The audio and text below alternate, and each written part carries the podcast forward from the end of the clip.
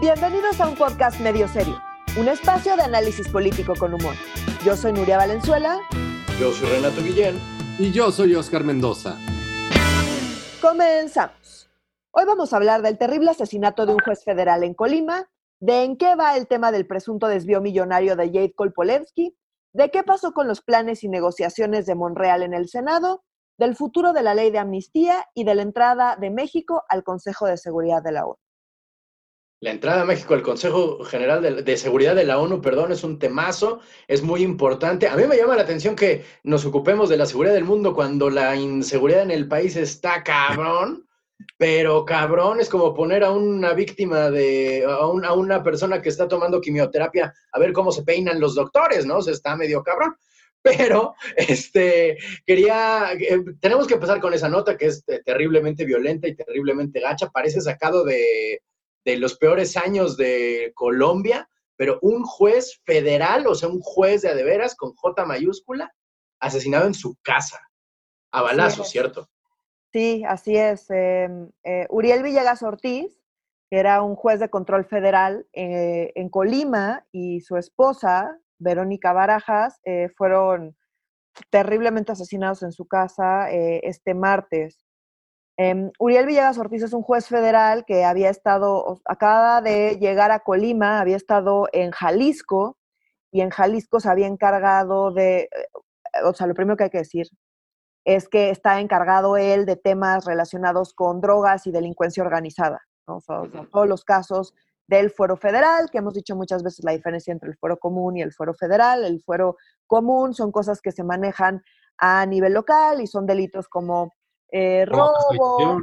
Ah, exacto, o sea, como que los delitos más comunes, digamos, y menos graves, entre comillas, em, esos son los del fuero común y los del fuero federal son como los delitos más graves que, ah, de los que se encargan los jueces federales, como todos los que tienen que ver con eh, delincuencia organizada.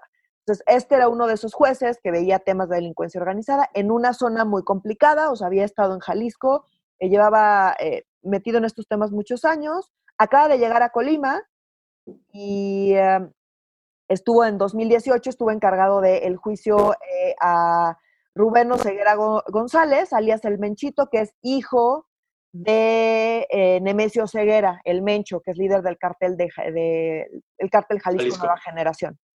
que decían que estaba muerto hace unos días, pero resultó que no era cierto. Ah, pues ya sabes, por cierto. Eso es Exacto.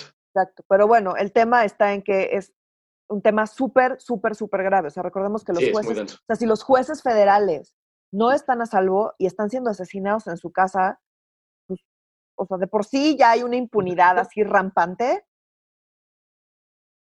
O sea, este sí es un caso, es un caso sorprendente porque no es algo normal en la historia de México, ni en la violencia de México, ni postguerra Calderón. O sea, no es normal que asesinen un juez. Esto sí nos hace recordar un poco por la historia en Colombia y, las FARC y también la guerra que hubo contra el narcotráfico en Colombia en, los noventas y eso sí nos hace pensar y recordar como no friegues que hasta hacia allá se está volviendo México. También hay que recordar que en caso, o sea, como que sí parece apuntar por ahí, pero en caso de que sí haya sido, yo hubiera estado involucrado en el cartel Jalisco Nueva Generación, es uno de los grupos de delincuencia organizada más violentos que existe en el país eh, que tampoco sorprende que esto lo hayan hecho, pero definitivamente es sumamente grave.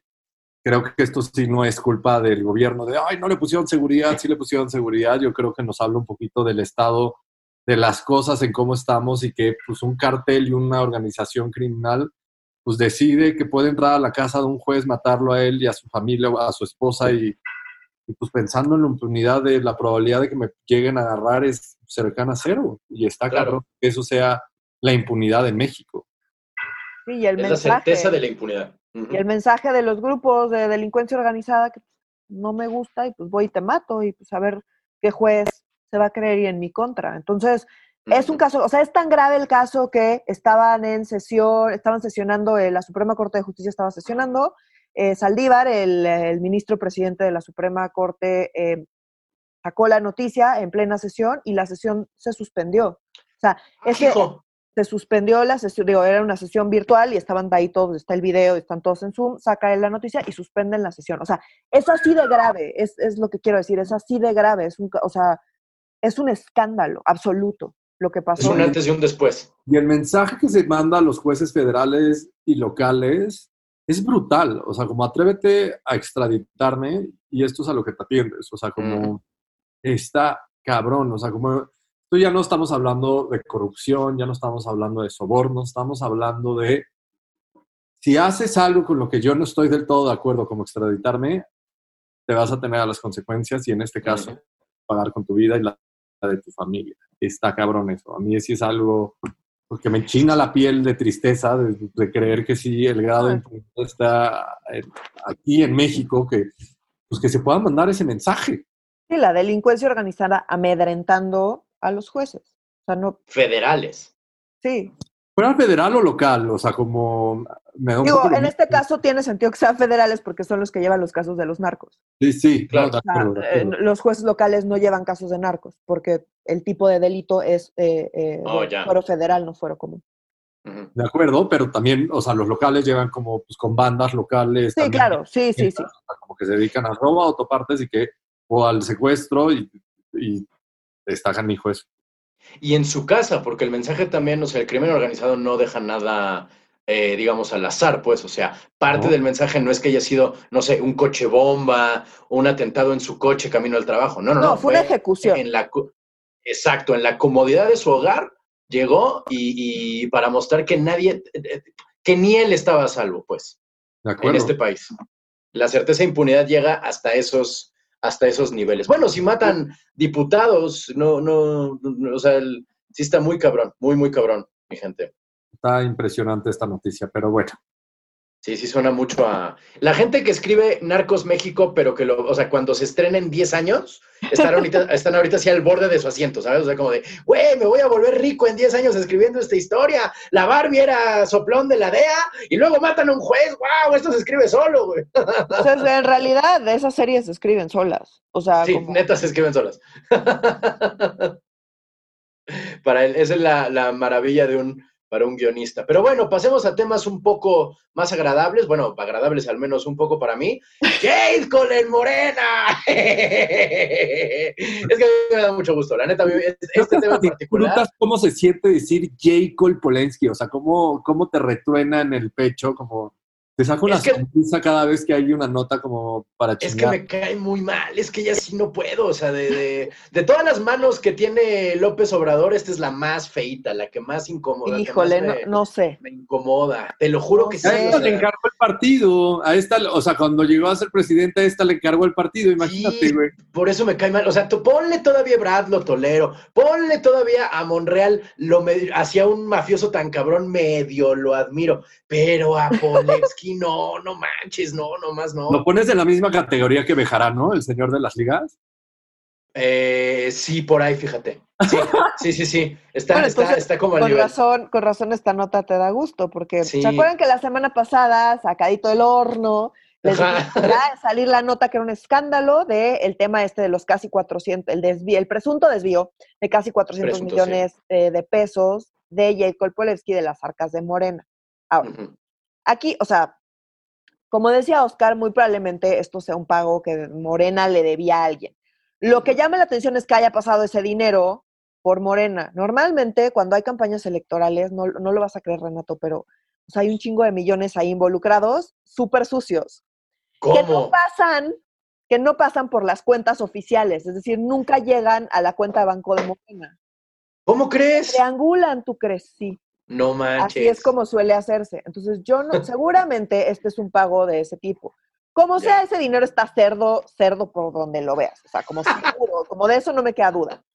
El tema está en que aquí, pues, los propios, en la pugna interna de Morena, de la que ya llevamos meses hablando, los propios de Morena, como le dijimos la semana pasada, se pusieron a investigar a Jade Cole, colaron esta nota de lo que había salido de la investigación y esta semana trascendió que ya la denunciaron frente a la Fiscalía General de la República. Ya existe la denuncia, ya, o sea, ya confirmó gente de la Fiscalía que efectivamente hay una denuncia en contra de Jet Cole Polensky. O sea, penal. Fuera- si fuera la Fiscalía General de la República, un órgano verdaderamente autónomo, diría, ay, no mames. Pero, pues vamos a ver en realidad el presidente con respecto a Jacob Polensky. O sea, como si está la amenaza, pero tampoco creo. El tema es que la denuncia viene de Morena. ¿Cómo está la cosa? La, o sea, están, metieron la denuncia y como que con la información que tienen a ver qué pasa, pero ellos lo que quieren es que le imputen los delitos de daño patrimonial y lavado de dinero. Eso es bote porque es bote porque Eso es bote porque bote porque bote, o sea, como no, no puede salir confianza, o sea, es un poquito como lo que está Chayito Robles en el bote. Cámara. La probabilidad de que, o sea, si quieren meterla a la cárcel, la pueden meter a la cárcel muy fácil. Con la mano en la cintura. Está, canija, porque Morena fue creciendo las cosas. Por un lado, inicios de la semana, la denunciaron ante el INE, o sea, dijeron como por presuntas irregularidades y que el INE haga lo que quiera. Después salió Andrés Manuel a decir, no, aquí no sé, no, lo estoy haciendo muy rápido, lo siento. Este, aquí no sé. es que vi mi video y dije, ¿por qué me estoy moviendo tanto si Andrés Manuel, y si estoy haciendo una caricatura de Andrés Manuel ni de chiste haría lo que estoy haciendo?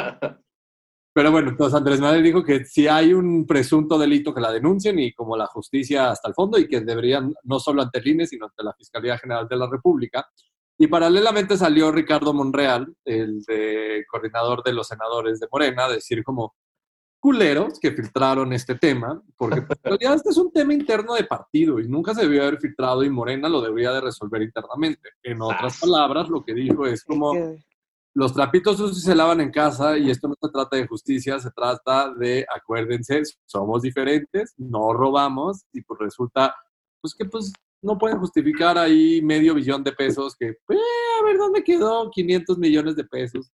Que alguien nos diga, ¿no? Entonces está cabrón. Entonces, a mí me parece choqueante que el coordinador de los senadores de Morena no esté pensando en las autoridades, sino hay que lavar nuestra ropa sucia en casa porque se siente culero que nos vean como los los partidos. Que sí son, porque pues así funciona, o sea, insisto, aquí lo que, lo que destaca es la falta de pericia de meter ese, o sea, de sacar ese dinero de las cuentas oficiales de Morena. Eh, Más cuando había una cacería de brujas por destituirla. Exacto. O sea, como, mira, si va a sobrar mal, sea, un poquito pinches inteligentes, ¿no? Claro. Que le aprendan al PRI. Neta, van a revivir al PRI estos güeyes. Pero a lo idiota. Otra de Morena salió esta semana a decir que toda la cochinada que hay en Morena se debe a que Morena adoptó un chingo de, de priistas y de panistas, de mm. periodistas, y que por eso es toda esta cochinada. Y yo después recuerdo, J. Cole lleva con Andrés Manuel Desde el principio. Desde el principio. O sea, como por algo, Andrés Manuel le dijo, toma el partido, haz un partido, y pues ni un partido y bien pinches. Ni un partido, ni padrón. Bien corrupto, pero definitivamente bien desaparecido el dinero sin justificación. y luego, bueno, ella, ella no ha, o sea, como que solo ha querido, ha hecho declaraciones públicas, pero no ha hecho entrevistas, ni mucho menos, y ella lo que dice es, no, pues, o sea, como que no se ha querido hacer porque la nueva dirigencia lo está bloqueando. Pero pues mira, no importa, o sea, les pagaste antes de que hicieran lo que sea que tuvieran que hacer. esa parte no le explica. Sí lo pagué y sí se va a hacer, pero no se ha hecho porque la nueva dirigencia no quiere que se haga. y estaría cabrón que Andrés Manuel sí diera la instrucción de, a la fiscalía, sin importar que sea autónomo o no, Andrés Manuel sí da instrucciones a la fiscalía que dijera, y persíganlo y que así acabe en el bote, porque Andrés Manuel dijera como, o sea, como al final lo que dice desde el día uno Andrés Manuel, ni familiares, ni amigos, ni primos, ni nadie, güey. Y entre más cercano, más el peso de la ley. Y sí estaría cabrón que con J. Cole hicieran este argumento. Pues tendría que, en, todo caso, por eso es interesante ese tema, para que ver en unas semanas y unos meses ver qué pex. mucho Andrés Manuel, recordemos cuando salió lo del caso de Imas, el caso de Bejarano, se tardó un poquito en separarlos del cargo y después no se metió, o sea, como ya en el Poder Judicial ya como que suavizó las cosas, pero sí fue... Bejarano sí estuvo dos años en el bote, Imas estuvo un rato en el bote. Imas estuvo un rato en el bote, sí. Este, Imas, por cierto, es el ex esposo de Claudia, de Claudia Sheinbaum. Sí, señor. Entonces, sí tiene una parte realista Andrés Manuel, o sea, y sí es creíble cuando dice, si hay algo raro, que los metan al bote, yo no ningún problema. creo que sí ha demostrado. Yo por eso creo, sinceramente, que ya la sepultaron y que la van a meter a la cárcel.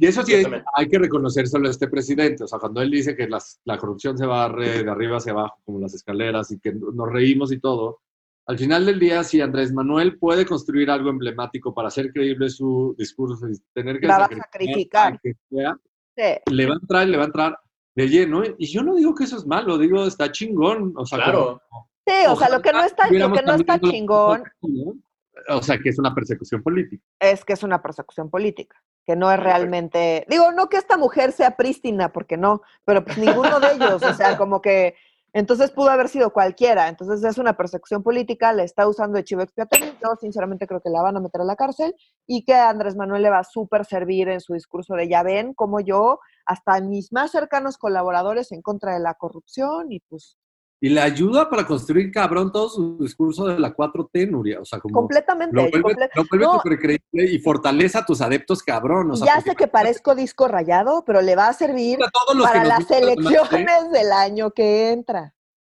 Pero Nuria, para todos los que nos mientan la madre todas las semanas en los comentarios y que nos dicen que somos unos asquerosos de derechas neoliberales y muchos de otros insultos que la verdad uno lo toma, lo toma con, con filosofía, pues para ellos está increíble que se acabe J. Cole en el bote. O sea, como si quieren seguir defendiendo a J. Cole, dense. Pero lo más importante es qué va a hacer Andrés Manuel con esta situación. Sin duda. Eso es el tema que nos ocupa. Eh, y pues sí, ya veremos en unas cuantas semanas y o meses en cuanto, en qué determinará. ¿En qué queda este cabrón. chisme? O sea, como imagínense a J. Cole Polensky al lado de la celda de Chayito Rojo. Orange is the New Black, ¿no? Así de- Sí. me encantaría, me encantaría. Eso va a pasar, va a pasar, muchachos. Va Sí. a pasar. Así van, a crear- van salir y van a crear un nuevo partido. las viudas, las viudas de Andrés De Manuel a mujeres perseguidas políticas. Mujeres asesinas a huevo. Ah, qué bonito. Ah, qué gusto.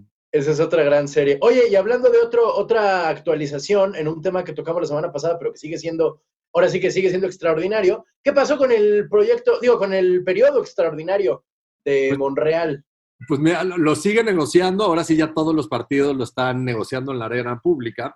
Y Ajá. la primer cosa, y primer carta de negociación, porque se acuerdan que les, les platicamos que mucho del periodo extraordinario y su viabilidad dependía de las negociaciones que hubiera tras bambalinas, pues uno ya podemos ver, ¿se acuerdan que hablamos la semana pasada que Ricardo Monreal presentó una iniciativa para crear el Instituto Nacional de Mercados y Competencia para el Bienestar, o sea, el INMECOP que fusionaba varios organismos autónomos en uno solo y que era una cosa que a todo el mundo estaba así como, ¡ay, qué estás haciendo! Te estás metiendo con estos organismos autónomos y que el presidente salió a decir, "Pues, ¡qué chingón! Eso es lo que se necesita y que Monreal lleva con todo.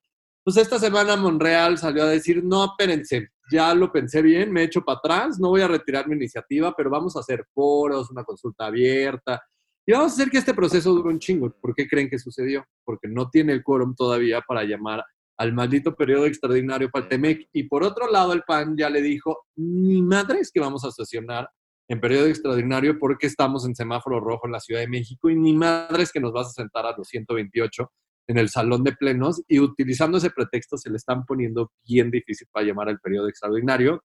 Y esto va a ser un tema que nos va a seguir dando de qué hablar. Al día de hoy todavía no hay consenso.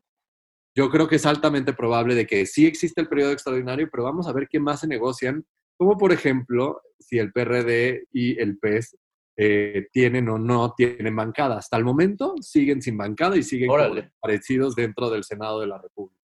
Pero todo se puede negociar en esta vida. Sí, Y en especial con Ricardo Monreal estando al frente del grupo parlamentario de Morena. Claro. Porque ese, sí- ese güey sí es como real politics, sí es como súper atascado y es como, güey, te voy a esquinar, te voy a patear y cuando estés en el pinche piso, cabrón, me vas a pedir perdón, güey, y vamos a ponernos a trabajar todos juntos. Correcto, es la política, digamos, a la antigüita, pues, insisto. Antigüi- De, tan- pero antigüita el Senado romano, ¿eh? O sea, o sea, antigüita en serio, no, no, no necesariamente el viejo PRI, o sea, de, de, de- de togas, güey, así de, así de antigüita me, me refiero. Eh, y bueno, hablando de cosas que no son para nada antiguas, sino bastante relevantes, eh, y- y- pero manteniéndonos en el tema del presidente de este país, ¿verdad? Eh, hubo una, eh, un momento muy tenso, bastante, bastante gachito, la neta, hay que ser honestos, donde eh, padres de víctimas de desaparecidos, perdón, padres desaparecidos de, de- de- en México trataron de hablar con Andrés Manuel y él ni siquiera se bajó del coche. se hacía el símil con la mamá del Chapo, que como que con ella sí, pero con las víctimas no. De hecho, los propios familiares le gritaron, solo atiendes a la mamá del Chapo, porque el tema es que iba pasando la caravana de coches y ellos, o sea, se organizaron los manifestantes, que son familiares de víctimas, eh, y detuvieron el coche para que se bajara y para hablar con él. En una de sus giras públicas, o sea, Andrés Manuel ah. también, o sea, él está viajando por todo el país, en los estados más rojos. En coche. En coche, estuvo en Veracruz y, o sea, como si está canijo, o sea, él está en eventos públicos y donde dice sana distancia, y pues obviamente suceden este tipo de, de cosas. Claro. Pero fueron entonces las mismas víctimas quienes hicieron, digo, las mismas manifestantes. Le dijeron, solo atiendes a la mamá del Chapo. Y él dijo, no, pues es que no, no me puedo bajar porque la sana distancia. Mm. No pero, ya, muy... pero ya instruía a la Secretaría de Gobernación, tiene la instrucción de que atienda a todas las víctimas. Está muy cañón el discurso, el cómo es ad hoc para lo que se necesite y muy a modo, o sea, como mientras él pueda hacer giras y atender a quien sea. pues atender a quien le conviene, pero pues a las víctimas. las víctimas, o sea, como hay causas que lo pillan súper lejos y creo que esta es una de las que lo pillan súper lejos y es como, pues ya que Olga Sánchez Cordero lo atienda, no quiere decir que no es un tema relevante, pero pues, no tengo nada que decir al respecto, entonces pues ya que se encargue. Y yo creo que es de uno, de uno de los temas más cabrones en la historia de México, no solo de los 60 este, a los 90, sino también en la guerra del narco. Yo creo que es uno de los temas más dolorosos, el tema de los desaparecidos, que México le ha entrado muy poco y de manera poco seria a este debate.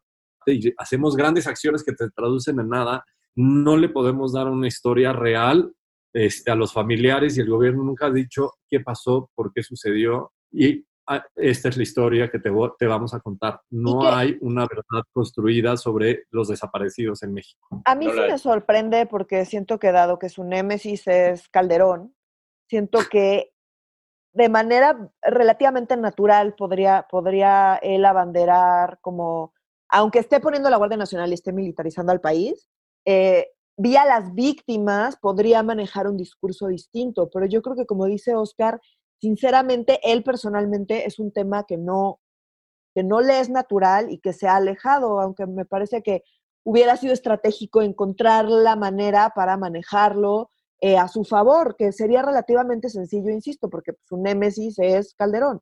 Entonces podría decir, son víctimas de todo lo que todo el desastre que hizo Calderón y vean cómo ahora yo sí eh, las voy a atender y les estoy haciendo caso. Y yo hubiera pensado que era un discurso que que iba a tomar, pero ciertamente no, no lo ha tomado y sí llama la atención, porque entre sus acuerdos militarizadores, la Guardia Nacional y no querer atender a las víctimas, pues no nos da como mucho chance de defenderlo.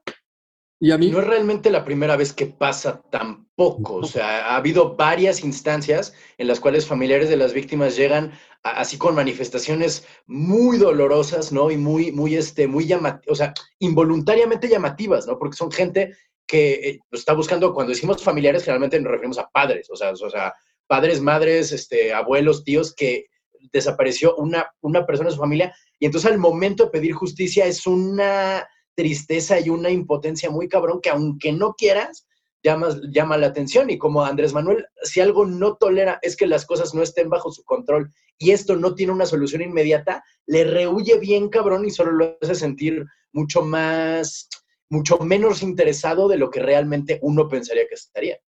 Y desaprovecho una gran oportunidad porque ese es uno de los temas que de verdad yo creo que va a quedar pendiente en la historia de México y es uno de los temas más de la historia de México y en la historia moderna de México. Y a mí se me impresiona que en este sexenio, fosa que aparece, fosa que se trata de la misma manera que el sexenio pasado, donde hablamos poco, se hace una pseudo investigación que no nos lleva absolutamente nada, versus yo creo que Andrés Manuel está despreciando un momento histórico que es fosa que se encuentre, nos vamos a romper la madre para contar uno, quién está aquí adentro en esta fosa, número dos, qué es lo que sucedió en esta fosa, número tres, creemos una historia y hablemos una historia con los familiares de los desaparecidos para empezar a tener una narrativa en común de lo que aquí sucedió en esta fosa, que fue esto. Pero no, seguimos como en este discurso donde aparece una fosa en Veracruz con más de 90 muertos, ya ni se indigna nadie y cuando salen los padres de familia que no tienen otra cosa más que un dolor completamente legítimo y una exigencia completamente legítimo, que es que el Estado les diga dónde chingados están sus hijos. La respuesta es, ustedes no son relevantes, eso le toca a la Secretaría de Gobernación, diríjanse a esa ventanilla.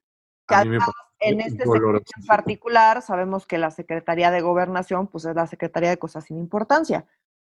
O sea, eso es lo que ha hecho López Obrador con la Secretaría de Gobernación. Entonces, perdón, que los mande con Olga Sánchez Cordero, es decirles no son importantes, por lo tanto, túrnese a la Secretaría de Cosas sin Importancia. Entonces. Ah, muy cañón. Pero sí hay desaparecidos importantes, porque sí está siendo, o sea, los 43 tienen su propia, eh, está, está encargado este, que también fue jefe de gobierno, que parece Santa Claus, Alejandro Toledo. No. déjame, déjame déjame refrasear lo que dijiste. No hay desaparecidos importantes, todos y cada uno de los desaparecidos son importantes. No, claro, pero digo, hay, hay desaparecidos con relevancia y que ellos sí les dan hasta su propia secretaría, pues porque pueden sacar ganancia política. Obviamente todos son importantes, nada más se nota de cuáles les pone atención y cuáles no. Pero pues incluso ese güey cuando, o sea, yo no he escuchado una sola declaración de él en meses. Meses. ¿Y cómo, también utiliza los desaparecidos de manera política. Al inicio, claro. Andrés Manuel era cercano a Sicilia. Y ahorita están más que enemistados, y pues porque ya también los familiares de los desaparecidos están esquinando a Andrés Manuel. Y no chingue, se sigue tratando la historia igual, o sea, como no hay un esfuerzo real por construir una verdad, una historia de lo que sucedió, no hay un esfuerzo real por construir capacidades de investigación cuando aparecen unas pinches fosas de asientos de muertos, o sea, como nuestro banco de estadística en materia de ADN en México es una mierda, es de los peores a nivel mundial, o sea, como el número de registros de ADN que tenemos en México es nada en comparación a cualquier economía o cualquier país. Y existe la tecnología ya súper barata, o sea, es un tema de voluntad política. Existe la pinche infraestructura, o sea, es una pinche mamada donde se protegen y esto no lo hacen una prioridad y a mí sí me parece indignante el que el gobierno de México a nivel federal y estatal aparecen muertos todos los pinches días y lo siguen poniendo en fosas comunes porque no sabemos quiénes son. Y además, ojo, o sea, como es un tema que no, los familiares, o sea, a ver, tienen un enojo acumulado que creo que tiene el potencial de crecer muchísimo, porque es un enojo, pues porque les mataron a alguien que querían y no saben qué pedo. O sea, para empezar, eso ya es un enojo perfectamente justificado. Y la otra es que votaron por alguien y, apoyaron a alguien que les prometió algo distinto. Y ahorita que los está haciendo de lado y que se está haciendo el de la vista gorda, pues seguramente se deben sentir usados. Y eso multiplica el enojo y con justa razón. Entonces creo que este es un tema que puede llegar a explotarle y que no estamos viendo que se esté manejando de ninguna manera que incluso hasta políticamente me parece un error, ¿no? O sea, como ya déjate si le importan o no le importan las víctimas, políticamente me parece que es un error y vamos a ver qué pasa, pero definitivamente... como esto no es una prioridad, o sea, como en el contexto en el que llega a ser presidente, en el contexto de la guerra contra el narco durante tantos años, que esto no sea como la prioridad número uno de un gobierno, o sea, como darle una explicación a los padres de familia sobre sus desaparecidos, me parece indignante y que y me parece como que falta el pantía el que esto no esté súper cerca a tu corazón como una de las prioridades más relevantes a solucionar en este país. Sobre todo cuando tu bandera es que vas a hacer las cosas distinto. ¿no? O sea, como eso es de lo más doloroso que tenemos, pues por ahí deberías empezar a hacer las cosas distinto y no lo estamos viendo y sí es indignante. Si nos indigna a nosotros, imagínate a los familiares. Yo, si fuera yo, me sentiría usada. Claro, porque lo fueron. Sí. Porque los está usando. Y siguen desapareciendo gente, o sea, siguen con la misma estrategia. Tus, transferencias no es la solución a esto. O sea, como si necesitas, para esto, disculpen, si necesitas crear capacidades institucionales y si le necesitas invertir un montonal de dinero en funcionarios públicos, en tecnología, en un montonal de cosas que van en contra de la política de Andrés Manuel. Pero sí debes de, o sea, como si eres presidente y aunque seas un presidente austero, debes de saber en qué batallas si tienes que gastar mucho dinero más allá de en chingos de arbolitos maderables y frutables. Yo creo que deberías y estar... refinerías. Y refinerías deberías estar gastando un montonal de dinero en cómo, cómo darle una explicación a las víctimas y trenes cocidas y bueno, estoy enojada, disculpa.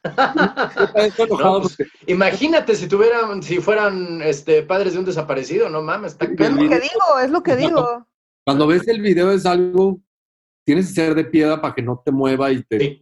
haga un nudo en la garganta de decir como todo lo que están reclamando no tiene nada que ver con la política, carajo. Sí, Tienen sí, que estar reclamando que digan dónde chingados está mi hijo. O sea, Sí, es algo que a mí, o sea, que a mí me duele mucho que esto no sea una prioridad. Pues sí, no, no lo está haciendo. Este, hablando de cosas que no son prioridad, este, la ley de amnistía.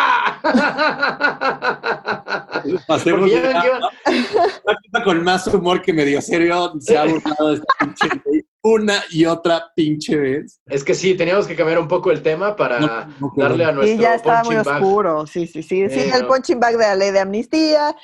Ya hemos comentado esto. ¿Se acuerdan que el pasado 20 de abril aprobaron así súper rápido la ley de amnistía como un tema prioritario porque iba a ayudar a el tema del confinamiento en las cárceles? O sea, sonaba como que iban a vaciar las cárceles, iban a evitar como grandes brotes de COVID-19 en las cárceles y era la solución a todos nuestros problemas. Pues, eh, ¿sabes cuántas personas se han visto beneficiadas por la ley de amnistía? Mm, No, me imagino que poquitas, si no, no lo estaríamos hablando. Exactamente cero. ¡No mames! Ajá, exactamente cero. En, pa- en parte porque eh, por el tema de la... O sea, salió la ley de amnistía y al día siguiente salió el decreto de, de austeridad.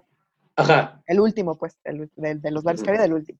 Entonces, eh, esto, pues, detuvo todo y, em, eh, y una de las cosas que tenía que suceder era la creación de la comisión de amnistía, que, pues. Que no se había creado, que no estaba pasando nada, seguían pasando los días, cero personas beneficiadas, la pandemia sigue creciendo.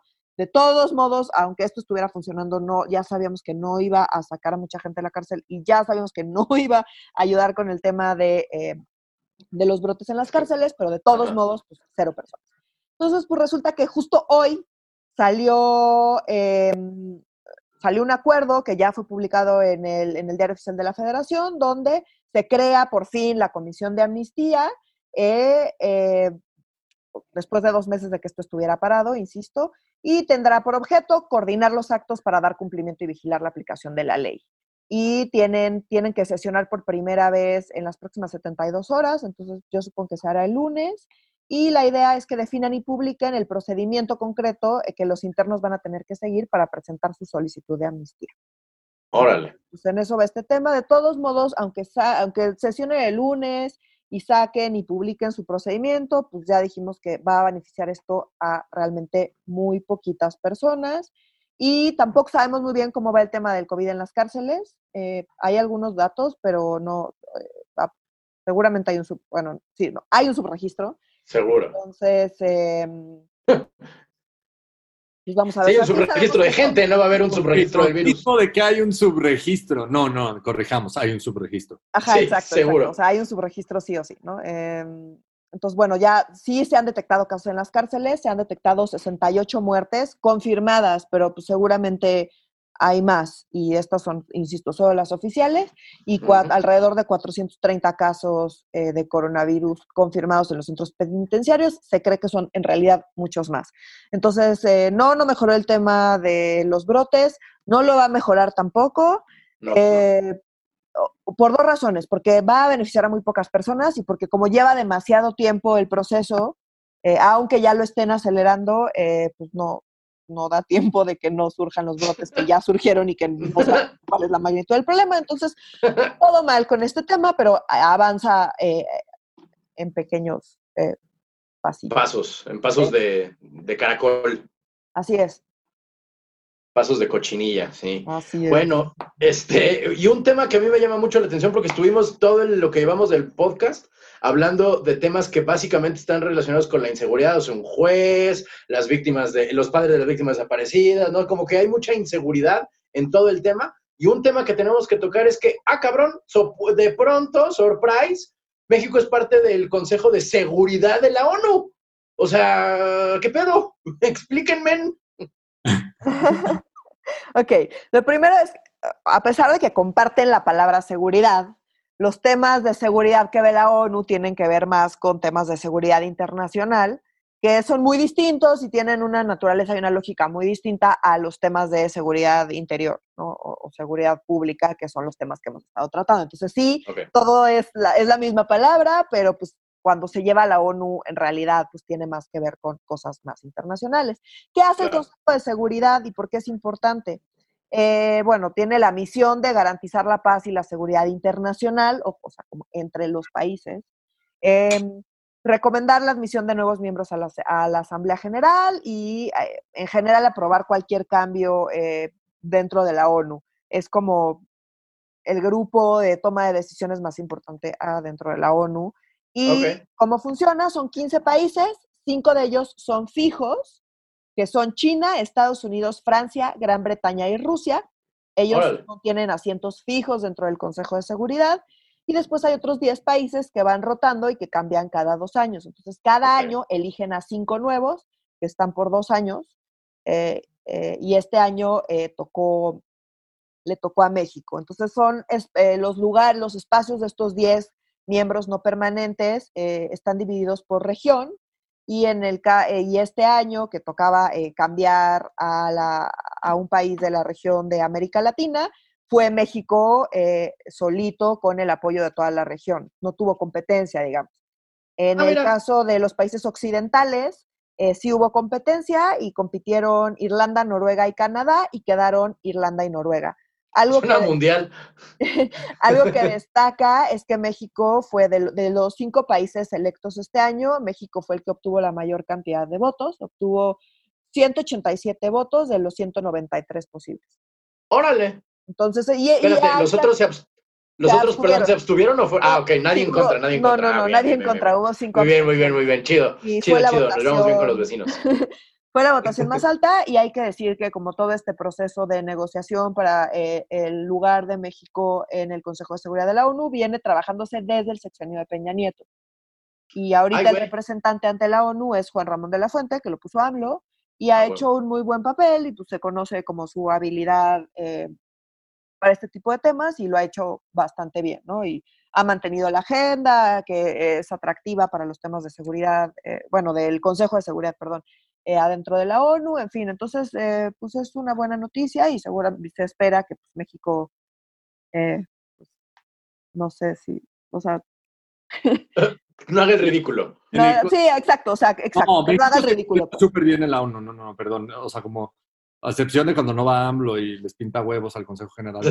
Pero sabes que está mejor que no vaya AMLO y que se dedique. No, honestamente. O sea, nos va bien también porque AMLO se aleja y creo que no está mal que él diga, saben que esos temas me valen, ustedes hagan lo suyo, van y lo hacen y lo hacen con diplomacia profesional y la diplomacia profesional sale muy bien, tan es así que, insisto, México fue, no tuvo competencia, lo apoyaron por unanimidad, fue el que tuvo la mayor cantidad de votos. Entonces, esa parte diplomática que México tiene como una larga trayectoria en ese sentido, es algo con lo que, que, a AMLO no le importa, no se ha metido y por lo tanto, pues sigue funcionando y sigue funcionando bien. Ahora, lo que voy con el que el Consejo eh, General de Seguridad, perdón, de la ONU, pues podría, o sea, es discutible su relevancia, digamos, o sea, como en términos prácticos, pues, mm. ¿no? Eh, pero, pero en términos políticos y de diplomacia internacionales es relevante y México mantiene un muy buen papel ahí, ¿no? Y, recordemos que México pues, también tiene pues, una estructura de diplomacia de carrera que no depende tanto de la administración, que yo sé Juan Ramón de la Fuente lo nombra el presidente, este, los embajadores pueden venir de carrera o los puede nombrar el presidente, pero al final eh, toda la parte que tiene que ver con relaciones exteriores creo que se ha mantenido eh, bastante profesionalizado sin importar cambio de administración y pues que tiene toda la lógica porque ahí no quieres improvisados y quieres gente que tenga un chingo de experiencia en los temas que se van a tratar y México generalmente ha hecho, ha hecho un buen papel en el Consejo de Seguridad de la ONU varias veces y en general en la ONU ha sido un buen cabildero para eh, procesos de paz, un buen cabildero para promover agendas en específico y que logra consensos, que eso es lo, que es interesante. Y pues Juan Ramón de la Fuente, pues más que capaz para, este, para poder impulsar una agenda propositiva y más en el contexto donde pues Trump es, está medio loco y este, Estados Unidos se puede ir a guerra cuando se le hincha el huevo en este contexto por el, por cómo se llama, por simplemente conseguir más votos o lo que sea, este, pues sí está padre tener a México involucrado en estos lugares. Ojalá la política externa de México fuera tan, más bien, ojalá la política interna de México fuera tan buena y profesional como la externa, carajo. Otro país viviéramos. Sea lo que iba a decir. si gobernaran México que Oscar salió así como, en este, en este caso sí queremos profesionales. Pues yo quiero profesionales en todos los casos. Oscar. Sí. Vale madre AMLO y por eso no lo tocó y ahí sigue operando bien. porque si le importara, ya estaría hecho un desmadre eso. estaría Jade Cole ahí. Exacto. Triangulando millones entre los países. Y corrió gente también. O sea, sí hubo un recorte también vinculero en temas, en, temas de de, estructura de gobierno mexicano en el exterior. O sea, sí, pero no se metió, o sea, recortó, pero recortó en todos lados, pero hasta ahí, en otros lados se metió más y metió mano. Y... Todavía no ha dicho que vamos a desaparecer todos los consulados porque no se necesitan. Juan Ramón de la Fuente, ¿quién? Así no, tampoco. ¿Qué? Yo no conozco ningún consul, ¿qué? Como yo no lo conozco, el pueblo mexicano no, no, lo requiere. Exactamente. Yo de verdad tengo que admitir que me cae bien Juan Ramón de la Fuente, como que es el, el último rector de la UNAM que fue medianamente querido, como que previo a él y después de él no ha habido muchos, o sea, realmente ninguno, ahora que lo pienso, pero él es chido, él es, él es, él es este, de esa, de esa, de esa calaña que sí te da gusto de mi, de mi, de mi alma mater. De tu alma y bueno, muchachos, nada más un, un, último tema veloz, que la neta a mí me encantó, me dio muchísima risa, nada más el titular, ¿no? Este, los mamuts detienen a Santa Lucía y yo, ay, güey, suena como un viaje de ácido, cabrón, ¿como qué? Las osamentas, de, es que en este país das una patada en el suelo y salen tepalcates y huesos, o sea, no, no, no, no se puede hacer nada. Mira, mientras los huesos sean antiguos y no recientes. Ah, claro, claro, claro. fósiles quise decir. Sí, Exacto. también, pero me refería yo a fósiles. Eh, pues sí, resulta que, bueno, no, creo que no hemos hablado de este tema acá en el podcast, pero resulta que se encontró, eh, se encontraron 132 osamentas de mamut, eh, entre otras de seres humanos y restos de otro tipo de animales, en el sitio donde están construyendo el aeropuerto de Santa Lucía. Entonces, lo que pasó esta semana es que esto se llevó ante un juez y el juez otorgó eh, el, ay, se me fue el nombre. La suspensión. La suspensión, eso, la suspensión provisional para que puedan eh, resguardar y sacar todo, pues todos estos arqueológicos. Entonces, sí, es provisional, es importante decir que es provisional. Ahora, ¿esto qué implica? No sabemos muy bien cuánto tiempo se van a tardar en, pues, en resguardar y extraer todos los restos, pues quién sabe, porque te digo, son un montón, son 132 mamuts. Sí, es un chingo. Eh, y pues entre los recortes, la pandemia y pues, la verdad es que quién sabe cuánto tarde, pero el tema es que otorgó la suspensión provisional para que se puedan eh, sacar todos estos restos, extraer de manera adecuada y demás. ¿De dónde van a sacar los recursos para hacerlo? Esa es otra historia, porque los recortes en el INA, como hablamos, eh, pues, eso es otra cosa, pero eh, bueno, se otorgó. Entonces, los mamuts parece que están conspirando en contra de AMLO y están retrasando la construcción de esas.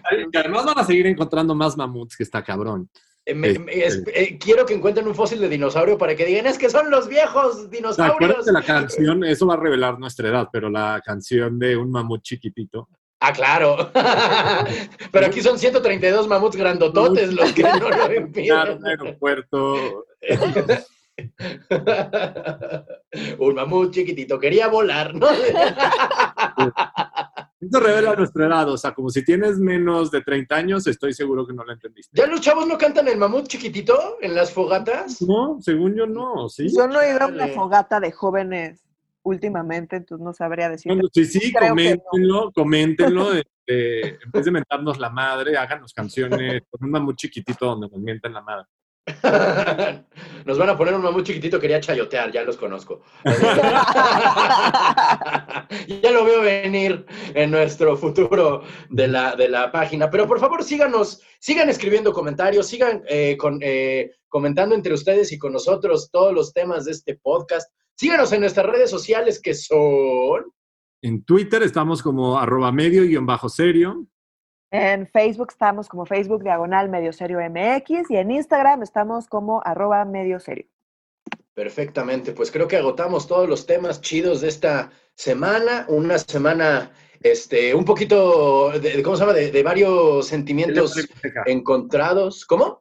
Chile, mole y manteca. Exacto, de chile, mole, y manteca. Estuvo bastante, bastante variadito. Nos vemos la próxima semana, si nos lo permite el virus y el capitalismo. Para Medio Serio, yo soy Renato Guillén. Yo soy Nuria Valenzuela. Y yo soy Oscar Mendoza. Adiós. Adiós.